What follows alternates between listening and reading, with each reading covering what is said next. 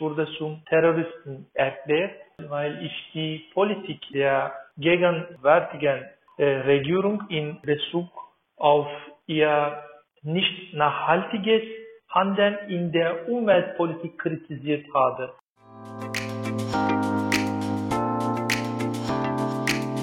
Multivitamin, der Podcast rund um Flucht, Migration und Zusammenhalt.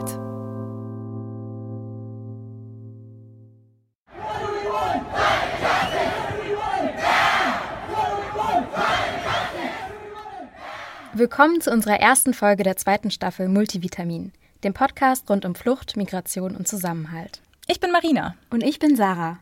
Wir begleiten euch heute durch diese Folge. Heute sprechen wir über die Zusammenhänge zwischen Klimakrise und Flucht.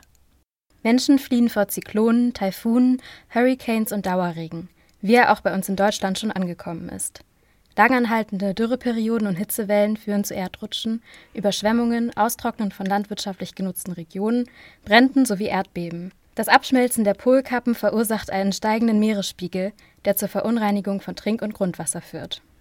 Doch nicht nur die direkten Folgen von Extremwetterereignissen, sondern auch indirekte Folgen von Ressourcenverknappung, die sich wiederum auf bereits bestehende regionale Konflikte auswirken können, zwingen Menschen ihre Heimat zu verlassen.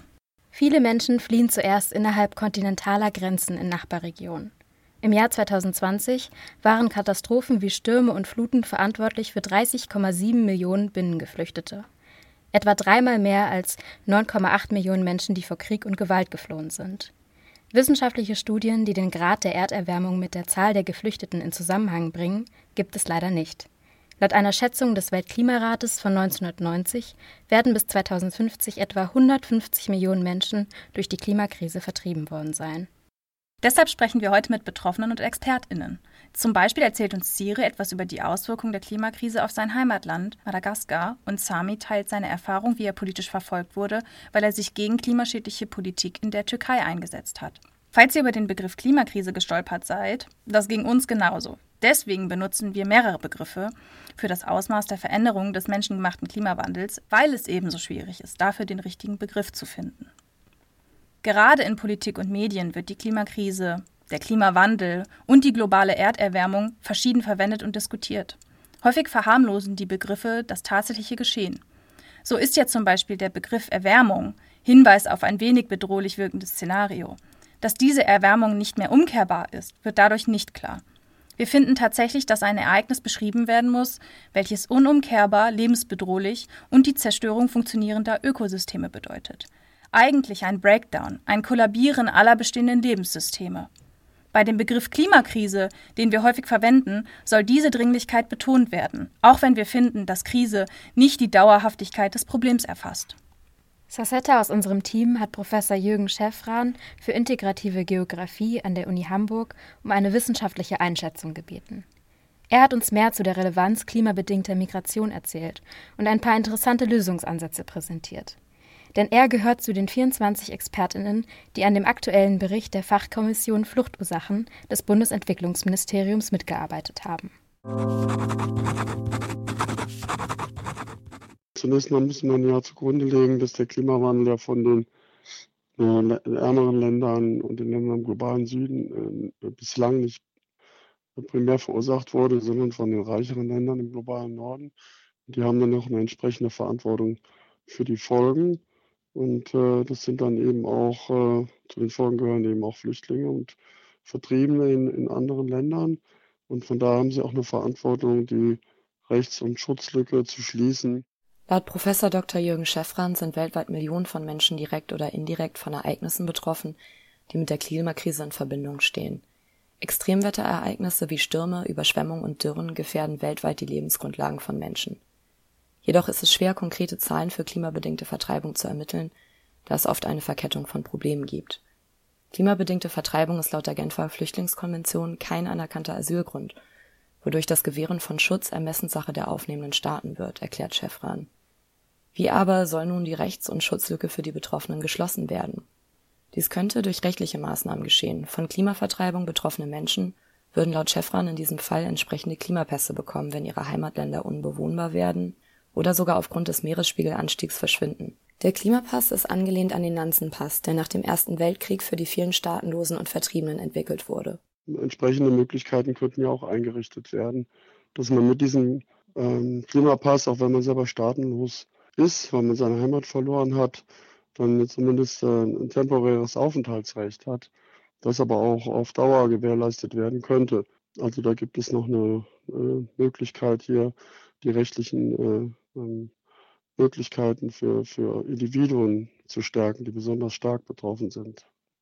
Die Fachkommission Fluchtursachen, der Chefran angehört, stellt die Schaffung eines internationalen Umweltgerichtshofs zur Diskussion. Wenn Staaten systematisch Umweltbedingungen verletzen, betrifft dies auch zwischenstaatliche Verhältnisse. Für eine rechtliche Handhabe müssen neue Maßnahmen geschaffen werden. Es geht darum, dann diese Akteure, die betroffenen Akteure zu stärken. Die können ja auch international zusammenarbeiten mit Nichtregierungsorganisationen oder auch Staaten, äh, die daran ein Interesse haben, das äh, Umweltrecht auf internationaler Ebene auszubauen und Kompensationsmaßnahmen für Schäden durchzusetzen, was ja dann entsprechender Anreiz ist für die Verursacher des Klimawandels, äh, diesen zu vermeiden, aber auch für die Betroffenen des Klimawandels, diese Probleme besser mit den äh, Mitteln der Kompensation auszugleichen. Für die Vermeidung der Klimakrise ist es nicht nur wichtig, dass die Hauptverursachenden am meisten Emissionen mindern und das Pariser Klimaabkommen hart durchsetzen, sondern, so Chefran, dass eine Zusammenarbeit mit den betroffenen Ländern im globalen Süden besteht. Wenn beispielsweise Deutschland durch erneuerbare Energieprojekte Emissionsminderung umsetzt, könnte eine gleichzeitige Förderung in Staaten des globalen Südens vereinbart werden. Solche Projekte, bei denen die Klimaziele gemeinsam zwischen Nord und Süd umgesetzt werden, nennt man Climate Matching. Dies kann auch positive Synergieeffekte freisetzen. Es gibt viele Projekte, die umgesetzt werden können. Ähm, man nur zum Beispiel an die Möglichkeit denken, ein gemeinsames Stromnetz um, das, um den Mittelmeer herum zu, zu installieren, der ausschließlich auf erneuerbaren, erneuerbaren äh, Energiequellen basiert, wobei jede Region ihre Stärken einbringt. Äh, und äh, für Nordafrika und den Nahen Osten ist das insbesondere Solarenergie, äh, die da besonders effizient ist. Also das ist eine Möglichkeit. Die zweite Möglichkeit ist aber auch ähm, zum Beispiel eine äh, große grüne Mauer ähm, in der Sahara, südlichen Sahara zu errichten, also Bäume anzupflanzen, die, die viele Vorteile bringen und die Kohlenstoff binden und dort Arbeitsplätze schaffen. Äh, und da sind auch entsprechende Investitionen erforderlich. Migration ist quasi die letzte Anpassungsmaßnahme. Mitglieder betroffener Familien wandern aus, um Einkommen an die Heimatfamilien zu überweisen. Diese Rücküberweisungen bilden die größte Einkommensquelle neben Entwicklungshilfe und Auslandsinvestitionen. Chefran erzählt, dass dies auch systematisch ginge. Einzelne Netzwerke, die zum Beispiel aus Nordaf äh, Nordafrika in Europa leben, bilden dann Migrationsorganisationen, äh, die ähm, ja, in ihren Heimatländern äh, Entwicklungsprojekte durchführen. Das können auch Projekte sein, die Ener erneuerbaren Energieversorgung beitragen, Wasserbauprojekte, äh, landwirtschaftliche Projekte, die ihre Heimatländer stärken. Also da gibt es dann von denen, die gewandert sind, auch noch äh, Einwirkungsmöglichkeiten, weil sie teilweise mit ihren Heimat, Familien in der Heimat verbunden bleiben. Und da könnte es dann auch eine Zusammenarbeit geben, die zwischen den Herkunfts- und den Zielländern Unterstützungsmaßnahmen einrichtet dafür. Die Diaspora, das sind ja nicht einfach nur Opfer. Ähm, oder von manchen werden sie auch als Bedrohung gesehen. Das sind ja auch aktiv handelnde Akteure, die ähm, zur Problemlösung beitragen können. Auch internationale Friedens- und Dialogprozesse sind laut Bericht der Kommission nötig. Die Klimakrise kann durch Verknappung von Ressourcen zum Treiber von Gewaltkonflikten werden. Chefran erzählt von einem negativen Nexus der Probleme, die sich dann aufschaukeln können. Man müsse stattdessen zu einem positiven Nexus einer Verpflichtung zur Problemlösung kommen. Am meisten Handlungspotenzial sieht Chefran in der Integration aller unterschiedlichen Politikfelder und ihrer Synergieeffekte. Warum ist dies aber bisher kaum umgesetzt? Welche Instrumente braucht die Politik, um solch komplexe Probleme zu lösen? Die klassischen Instrumente sind sicherlich rechtliche Instrumente. Bei bestimmten Gesetzen ähm, passiert das ja auch schon. Ähm, also zum Beispiel bei, bei der deutschen Position zu Klimaverhandlungen hat sicherlich nicht nur das Umweltministerium mitgewirkt, sondern auch andere Ministerien. Ähm, das kann aber noch viel mehr systematisiert werden. Also neben den rechtlichen Bedingungen, aber auch die Abstimmung finanzieller Art, dass gemeinsame äh, Kooperationsprojekte in Gang gesetzt werden. Das scheint mir wichtig, besonders wichtig zu sein. Und das dann aber auch mit anderen Akteuren abzustimmen in der Gesellschaft, mit, mit, äh, mit Unternehmen, mit Nichtregierungsorganisationen. Ähm, auf allen Ebenen muss letztlich die Zusammenarbeit erfolgen. Ja, und äh, das äh, kann dann eben auch transnational passieren, also über Grenzen hinweg. Chefran betont eindringlich, dass bei allem Druck auf den globalen Süden auch der globale Norden nicht von der Klimakrise verschont bleibt, wie die letzten Wochen in teils tragischem Ausmaß gezeigt haben. Alle sind irgendwo betroffen, auch wenn wir vielleicht mehr Möglichkeiten haben, mit diesen Problemen umgehen, umzugehen, aber trotzdem das als gemeinsames Problem anzugehen. Ich glaube, das ist die große Herausforderung. Sarah, was glaubst du? In welchen Lösungsansätzen, die wir gerade eben in dem Interview gehört haben, steckt denn Potenzial? Ich finde es auf jeden Fall wichtig, den globalen Norden zu verpflichten, Verantwortung zu übernehmen, ohne die Menschen zu bevormunden und den betroffenen Regionen Mittel zu geben, um sich selbst zu helfen. Hm. Ich glaube auch, dass es super wichtig ist, dass die Informationen, die wir jetzt gerade gehört haben, allen Menschen zugänglich gemacht werden. Denn wer nicht weiß, was Klimagerechtigkeit ist, kann sie auch nicht einfordern. Vielleicht wäre es dann gut, wenn wir jetzt auch kurz erklären, was bedeutet Klimagerechtigkeit denn eigentlich? Genau. Also der Klimawandel kann ja als Produkt sozialer Ungleichheit eines kapitalistischen Weltwirtschaftssystems angesehen werden. Dabei geht man davon aus, dass bestimmte Gruppen wie vor allem BIPOC, aber auch Frauen, junge, alte und arme Menschen überproportional vom Klimawandel betroffen sind. Klimagerechtigkeit bedeutet im Hinblick darauf, dass ein Ausgleich dieser Benachteiligung stattfindet und Verantwortung von den Verursachenden übernommen wird. Konkret beispielsweise durch die Aufarbeitung und Entschädigung kolonialer Ausbeutung. Es gibt ja Initiativen, die ein Bewusstsein für Klimaungerechtigkeit schaffen möchten. Zum Beispiel das Projekt Klimagesichter für interkulturelle Umweltbildung. Das ist ein Verbundprojekt der Deutschen Klimastiftung, dem unabhängigen Institut für Umweltfragen e.V. und der Jugendwerkstatt Felsberg e.V. Menschen mit eigener Flucht- und Migrationserfahrung können sich zu dem Thema Klimaschutz und klimabedingte Migration weiterbilden und geben dann eigene Workshops, in denen sie andere dafür sensibilisieren. Ich habe mit Ciri von der Deutschen Klimastiftung gesprochen. Ich heiße Ciri Fandilinirina Rakutuarisua. Ich weiß, es ist ein sehr langer Name, aber es ist normal bei uns auf Madagaskar. Ich komme aus Madagaskar. Ich bin 32 Jahre alt ähm, und kam 2014 nach Deutschland dank eines Stipendium.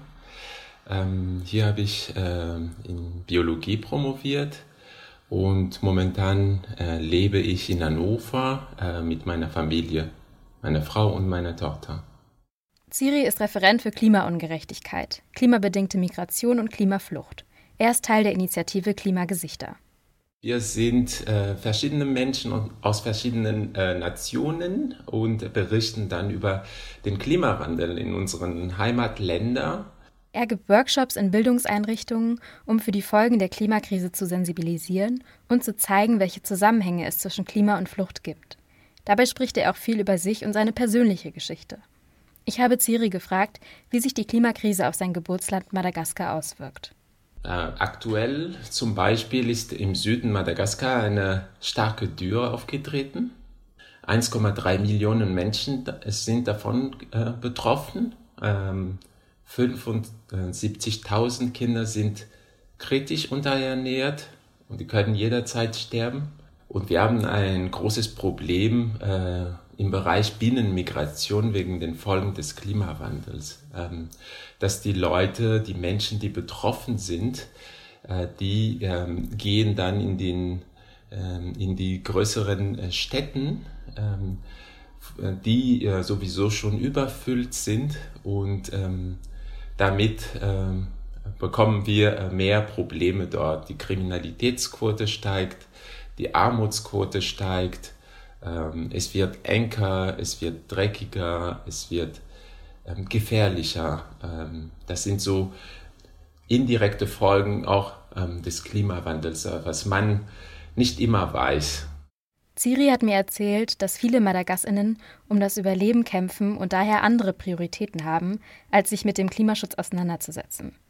Dennoch hat Ciri in seiner Studienzeit versucht, für das Thema zu sensibilisieren. Am Ende äh, des Studiums haben wir zum Beispiel ähm, an der Uni ähm, einen Umweltclub ähm, äh, gegründet, ähm, Ähm, wir hatten keine, keinerlei finanzielle Unterstützung bekommen. Wir haben uns äh, selber finanziert und haben dann so ähm, Workshops auch schon in Schulen dort ähm, gegeben äh, zum Thema Biodiversität, weil Madagaskar eine sehr reiche ähm, Tier- und Pflanzenwelt ähm, hat und auch zum Thema Klimawandel und wie ähm, was, äh, was kann man tun, um sich dagegen zu wehren. Er sagt aber auch, dass es in Madagaskar an Mitteln fehlt, um tatsächlich gegen die Klimakrise vorzugehen. Hier sind wir wieder beim Thema Klimaungerechtigkeit. Ich habe ihn daraufhin gefragt, ob er hier den globalen Norden in der Verantwortung sieht, zu handeln. Ja, natürlich. Also wir, also zumindest kann ich äh, erstmal für Madagaskar sprechen. Ähm, wir äh, sind äh, oder waren ähm, an dem Klimawandel, äh, wir haben uns sehr wenig oder gar nicht beteiligt. Ähm, wir hatten ja im 19. Jahrhundert keine industrielle Revolution auf Madagaskar. Ähm, genau, und aktuell ähm, pro Kopf stößt zum Beispiel ähm, jeder Deutsche ähm, fast 80, äh, 80 äh, Mal mehr CO2 aus als, ähm, als der Madagasse. Und, die, äh, der, äh, und das, ähm, aber wir leiden mehr an den Folgen des Klimawandels und das ist komplett ungerecht. Ein wichtiges Anliegen ist ihm also eine gerechte Klimapolitik, die global gedacht wird. Es bringt uns sehr wenig, wenn Deutschland alleine grün wird, wenn bei uns noch, wenn diese Wirtschaftsstruktur noch äh, genauso bleibt, wie es ist, dass wir unsere Rohstoffe sehr günstig verkaufen müssen und dass äh, unser Ökosystem da zerstört werden, zerstört wird, oder ähm, dass bei uns noch viel Korruption gibt. Damit ist eine effiziente Zusammenarbeit nicht möglich, weil das Geld einfach nicht wirklich ankommt, wo es ankommen soll.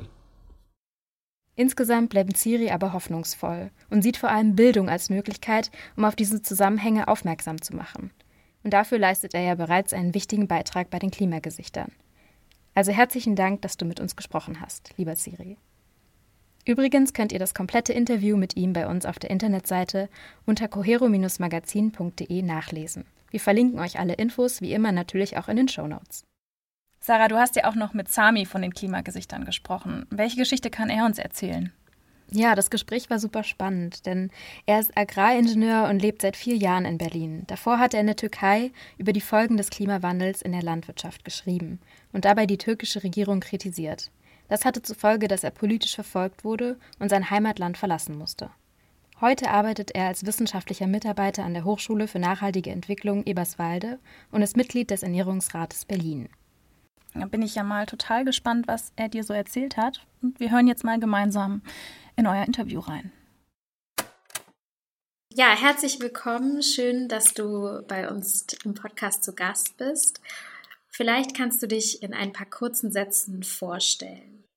Ich heiße Sami, Sami Selçukoglu und bin 38 Jahre alt.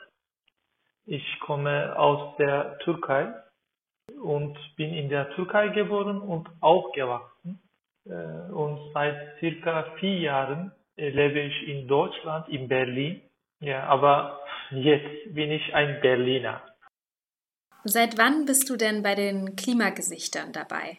Ja, vor einem Jahr. Äh, das ist für mich ein schöner äh, Zufall, Klimagesichter-Projekt. Das ist der Punkt, an dem äh, sich mein Leben äh, verändert hat. Äh, um äh, ehrlich zu sein, hatte ich das äh, Thema Klima äh, aus meinem Kopf komplett gestrichen.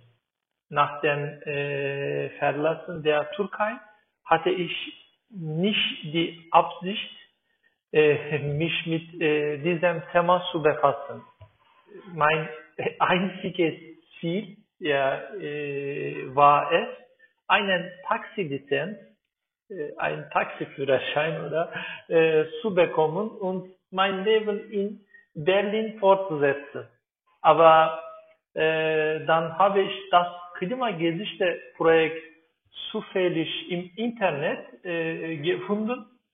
Ja, dann habe ich im, vor einem Jahr im August äh, ersten äh, Workshop besucht. Ja, ich habe hier äh, großartige und gute äh, Leute kennengelernt.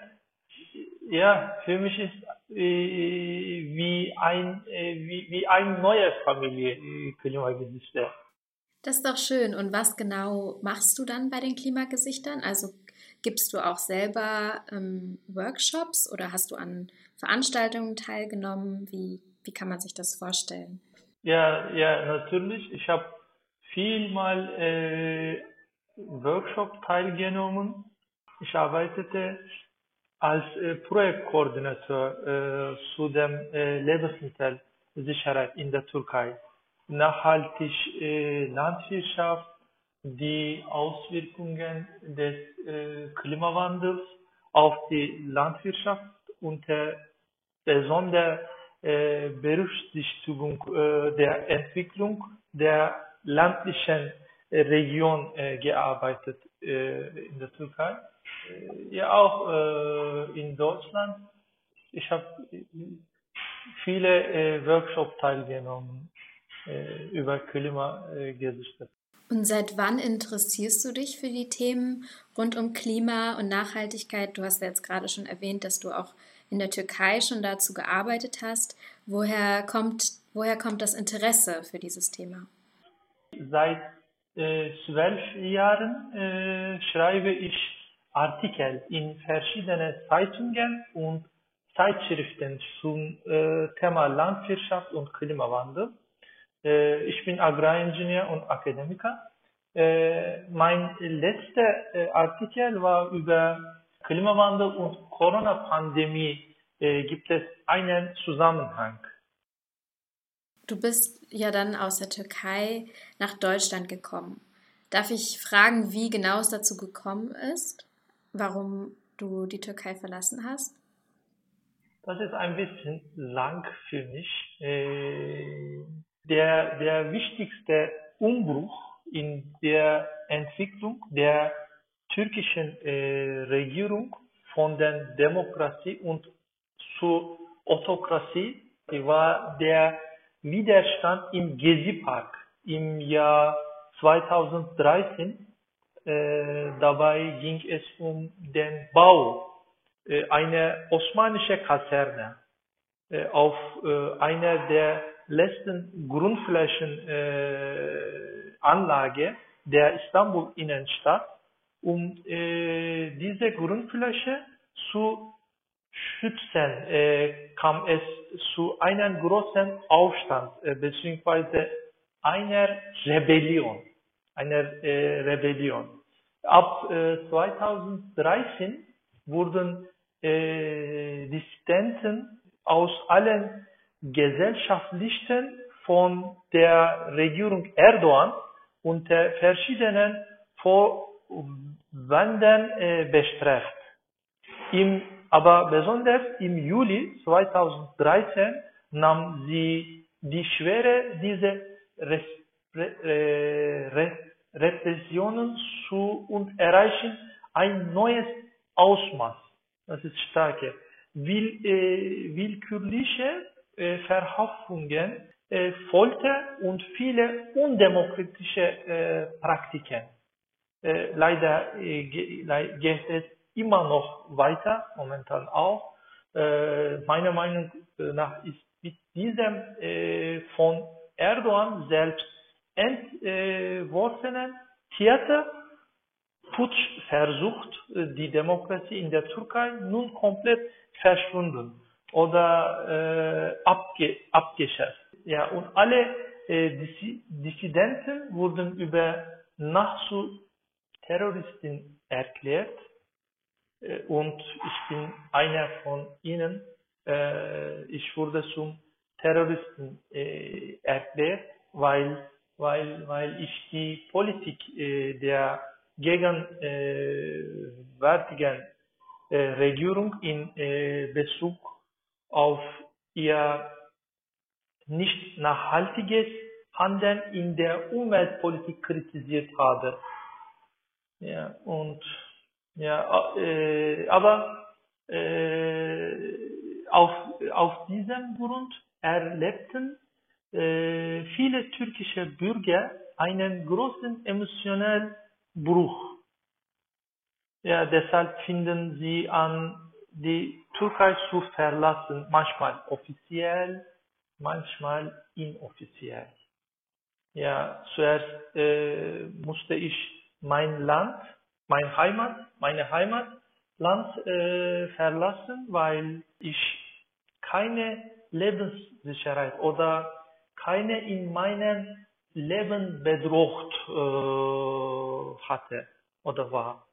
Ja, äh, damit äh, bin ich nicht allein. Sicherheit steht an erster Stelle.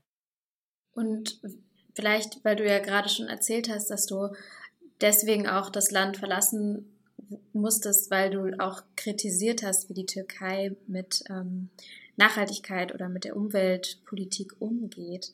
Vielleicht kannst du dazu ein bisschen was erzählen. Welche Auswirkungen hat denn der Klimawandel auf die Türkei und wie geht die Türkei damit um? Wie ist, wie ist das Bewusstsein für Klimaschutz?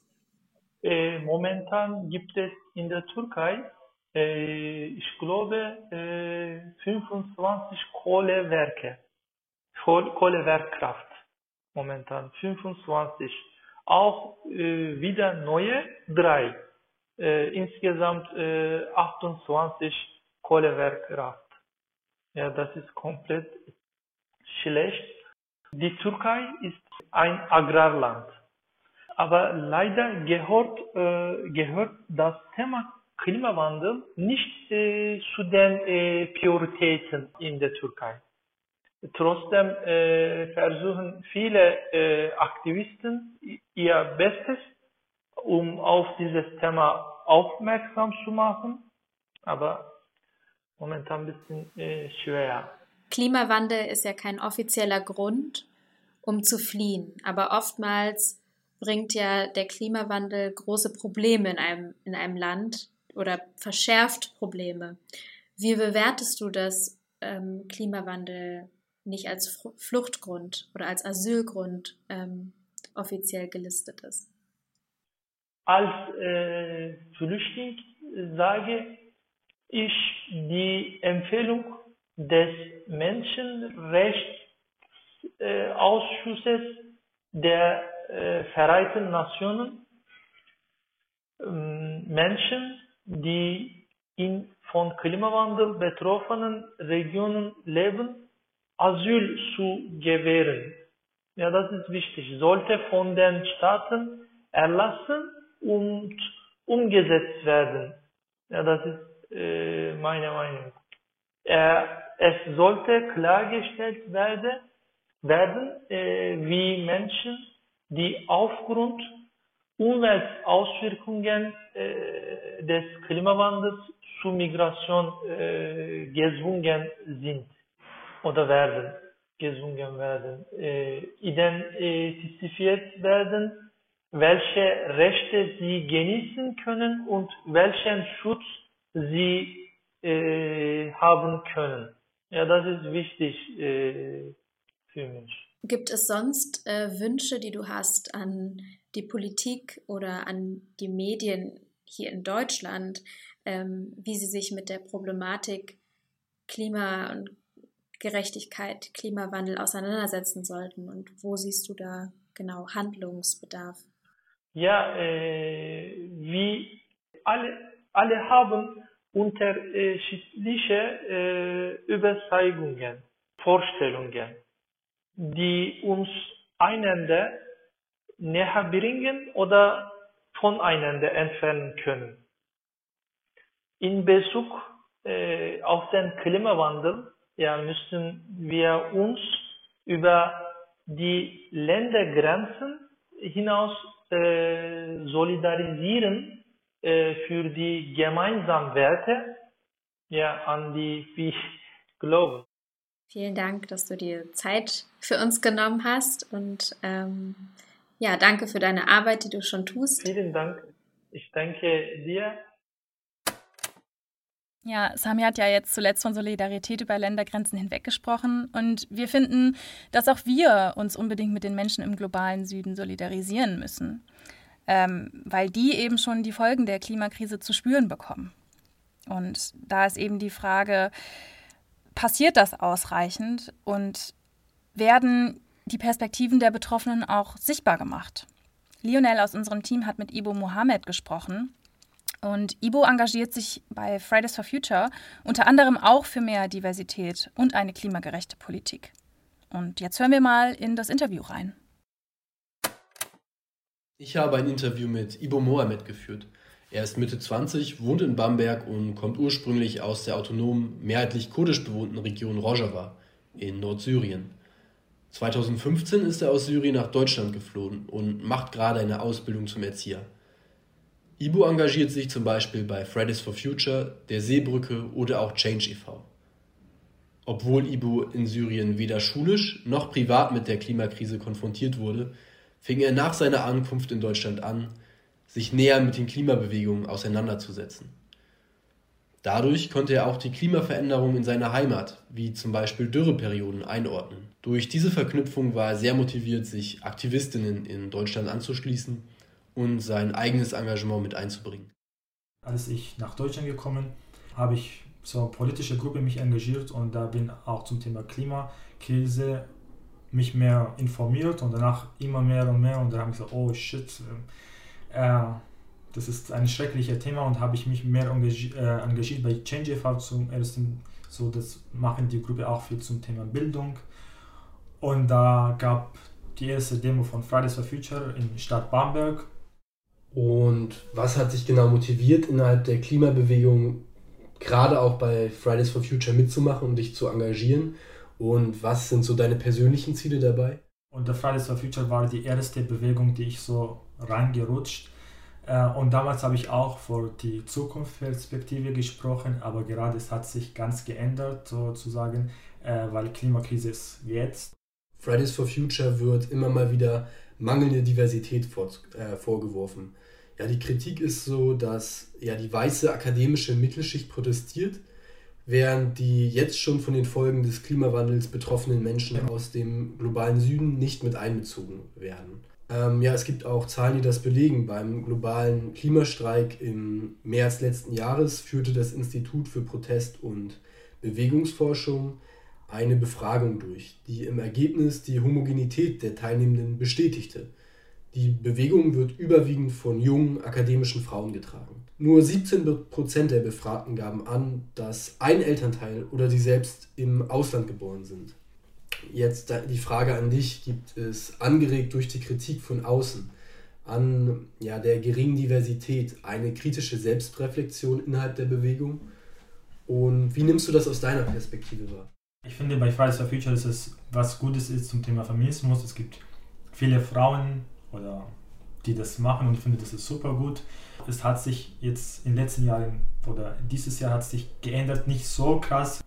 Vor einem Jahr ist es eine Gruppe gegründet, das heißt Antirassistische Klimabewegung und die Gruppe versucht auch das äh, Perspektive von anderen Menschen, die nicht weiß sind, auch in Gruppen oder bei Fridays for Future reinzumachen. Jetzt hast du ja schon einige interessante Ansätze genannt. Ähm, ich bin auch bei meiner Recherche schon auf einige Konzepte zur Diversität gestoßen, die sind allerdings alle recht allgemein gehalten. Und wie sieht das denn in der Praxis aus? Welche Ansätze findest du am vielversprechendsten und welche würdest du mehr fördern? Du hast ja schon angesprochen, dass zum Beispiel leichte Sprache oder Übersetzung helfen würde, mehr Menschen mit Migrationshintergrund zu erreichen. Genau. Leichte Sprache ist es sehr wichtig.